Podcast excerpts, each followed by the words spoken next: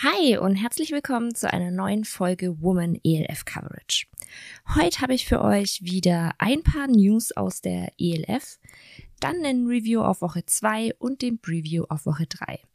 Wie immer gilt, ähm, die Review und Previews sind einfach nur für eure ganz kurze Information gedacht. Ihr werdet keine Spielzusammenfassung oder einen großen Spielvorausblick erhalten, sondern wirklich einfach nur, ich sage jetzt mal, die Hard Facts, damit ihr für heute und für morgen, für die Spiele dann gut vorbereitet seid.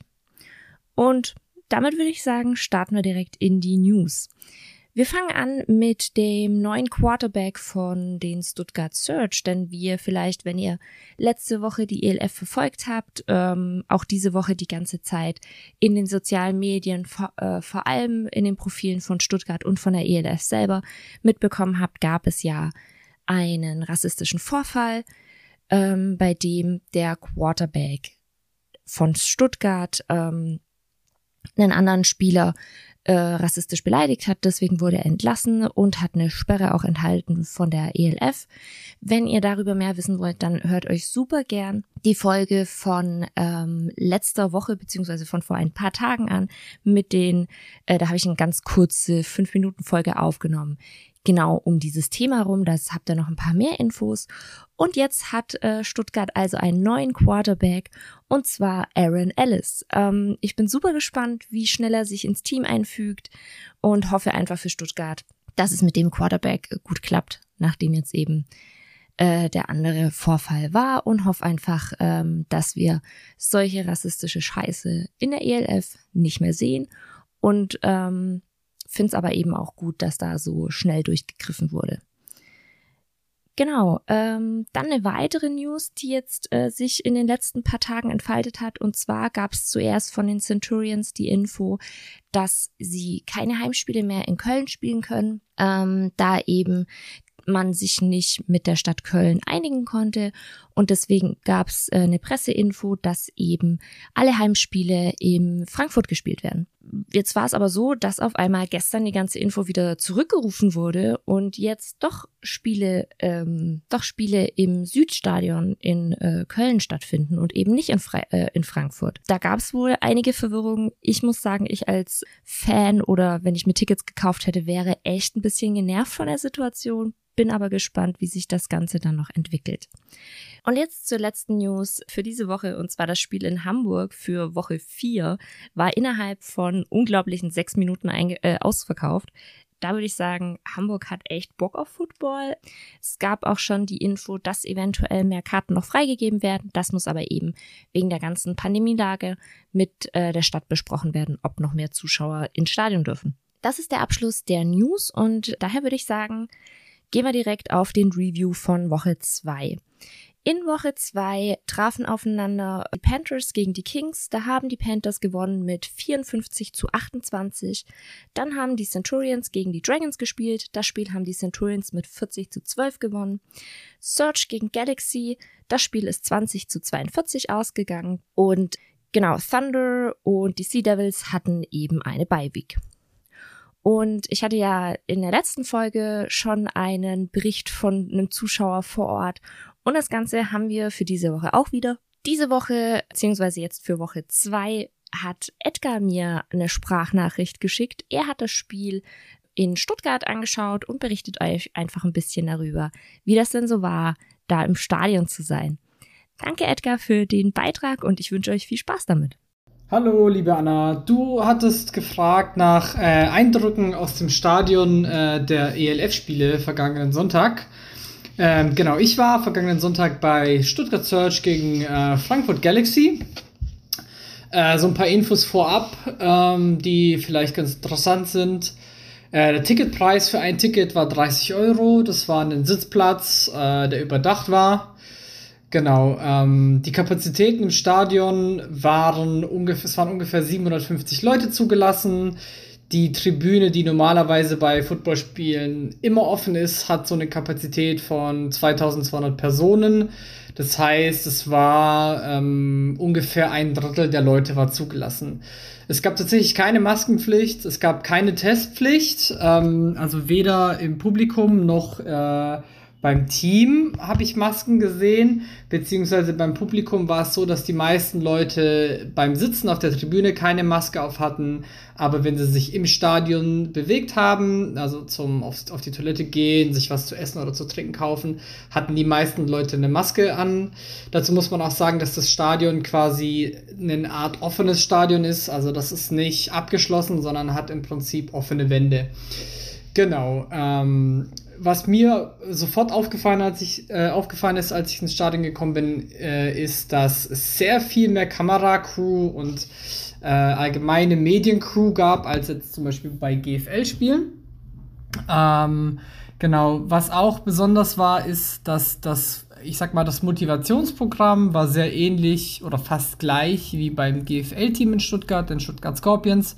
Also der Kommentator war genau der gleiche. Er hat auch die gleichen Slogans, sag ich mal, benutzt. Ähm, also da hat man schon ähm, quasi so ein bisschen äh, gemerkt, dass Stuttgart Search ein bisschen so ähm, von den Stuttgart Scorpions quasi sich abgespalten hat. Also das war alles sehr ähnlich zu einem GFL-Spiel. Genau, das war so ein bisschen die Infos ähm, vorher oder aus dem Stadion. Ähm, was auch, was mir auch aufgefallen ist, ist, dass die Schiedsrichter-Calls alle auf Englisch waren. Ähm, was vielleicht ganz gut ist dafür, dass man ja eine europäische Liga sein möchte. Ähm, die Calls waren sehr klar und die Abstimmung zwischen den Schiedsrichtern hat auch ganz gut funktioniert und auch die technische Übertragung der Stimme ähm, hat ziemlich gut funktioniert. Also man hat eigentlich immer ganz gut verstanden, was äh, gerade passiert war, was der Call war ähm, was die Strafe war. Also ich hat, war schon auf GFL-Spielen, wo das Mikrofon immer ausgefallen ist und das hat ziemlich gut funktioniert.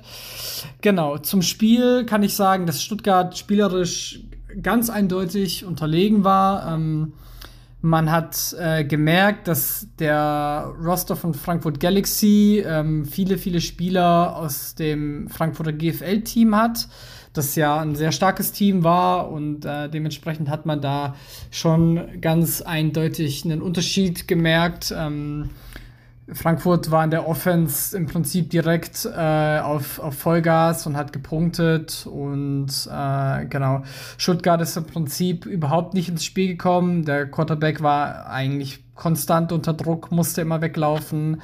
Die O-Line hat sehr, sehr viel Pressure durchgelassen. Ähm, äh, mir ist auch aufgefallen, dass der Quarterback im Prinzip eigentlich nur Pässe über die Mitte anbringen konnte. Was mir da aufgefallen ist, dass er immer quasi beim Wurf so ein bisschen hochspringen musste, gefühlt, sah das so von außen aus. Ähm, wirkte vielleicht ein bisschen so, als wäre er zu klein, um über die O-Line zu schauen. Äh, genau. Äh, Pässe äh, nach außen waren eigentlich gar kein Faktor bei Stuttgart. Ähm, genau. Dann, du hast ja schon von dem, von dem Vorfall mit Jacob Wright, dem Quarterback von Surge, berichtet. Ähm, Im Stadion war das so, dass es erst gar nicht aufgefallen ist, ähm, dass da jetzt irgendwas war. Und dann, man hat halt gesehen, okay, da gibt es irgendwie eine Diskussion, aber es gab jetzt keine Rangelei oder so. Und dann äh, gab es eben den, zuerst den Call, dass äh, Jacob Wright automatisch ejected wird, sofort ejected wird, wegen unsportsmanlike behavior und halt äh, Benutzen eines äh, racial slur. Dann gab es nochmal eine Diskussion hin und her und äh, dann wurde der Call wieder zurückgenommen. Ähm, genau, was ich persönlich ein bisschen schade fand. Danach war natürlich die Stimmung ähm, im Stadion auch ein bisschen, bisschen komisch. Man hat sehr viel Rumoren und Diskutieren natürlich gehört, weil dann hieß es ja, ähm, oh, vielleicht hat er sich doch verhört oder hm, man weiß es nicht.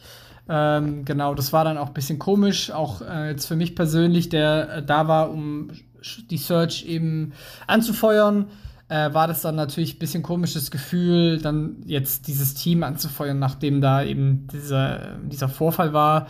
Ähm, Im Nachhinein gab es ja dann äh, die Entlassung von, von Jacob Wright, wie du ja schon berichtet hast. Äh, genau, und ähm, ja, da, danach war auch die Stimmung im Stadion, hat man schon gemerkt, eher ein bisschen mau. Ähm, und die restliche Offensive Production, die Stuttgart dann eigentlich aufs Feld gebracht hat, war dann auch nur noch in der Garbage Time. Also es war jetzt, wenn man quasi ein Fan von Galaxy war, hatte man wahrscheinlich eine ziemlich gute Zeit. Man hat ziemlich ordentliches Offense-Spiel gesehen. Stuttgart war dann natürlich eher ein bisschen naja, wir hoffen einfach, dass es beim nächsten Spiel mit dem neuen Quarterback vielleicht ein bisschen besser läuft. Genau. Bis dann. Liebe Grüße. So, das war der Beitrag von Edgar. Nochmal vielen, vielen Dank, Edgar, dafür. Und wenn ihr mal ein Spiel vor Ort anschaut und ein bisschen darüber berichten wollt, dann meldet euch super gern bei mir, äh, entweder über Twitter oder direkt per E-Mail. Äh, per Twitter findet ihr mich auf blitz-and-blog und ähm, also B-L-O-C-K, wieder Blog oder eben äh, per E-Mail einfach woman-coverage at gmx.de. Und damit äh, gehen wir auch schon zum Preview von Woche 3. Diesen Samstag, also direkt heute, erwartet uns das Spiel der Dragons gegen die Sea Devils um 19 Uhr. Das Spiel könnt ihr auf ran.de sehen und dann gibt's noch den spanischen Stream auf E3. Und dann erwarten uns diesen Sonntag gleich drei Spiele. Fangen wir an mit dem ersten. Das ist Galaxy gegen Panthers.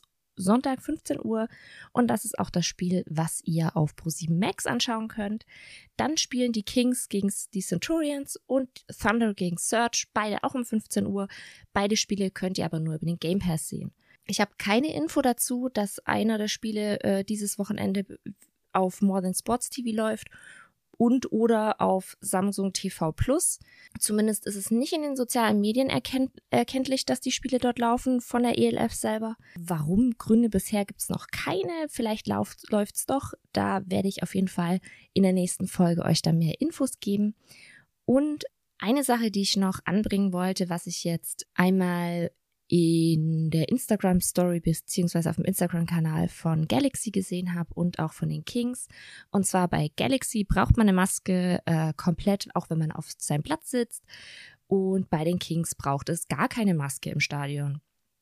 Ich habe mich dazu auf Twitter gerade schon geäußert, dass ich das halt eben ein falsches Zeichen finde, ähm, dass ich persönlich finde. Klar, das sind das sind Ländergesetze, die da halt, an die sich halt gehalten wird.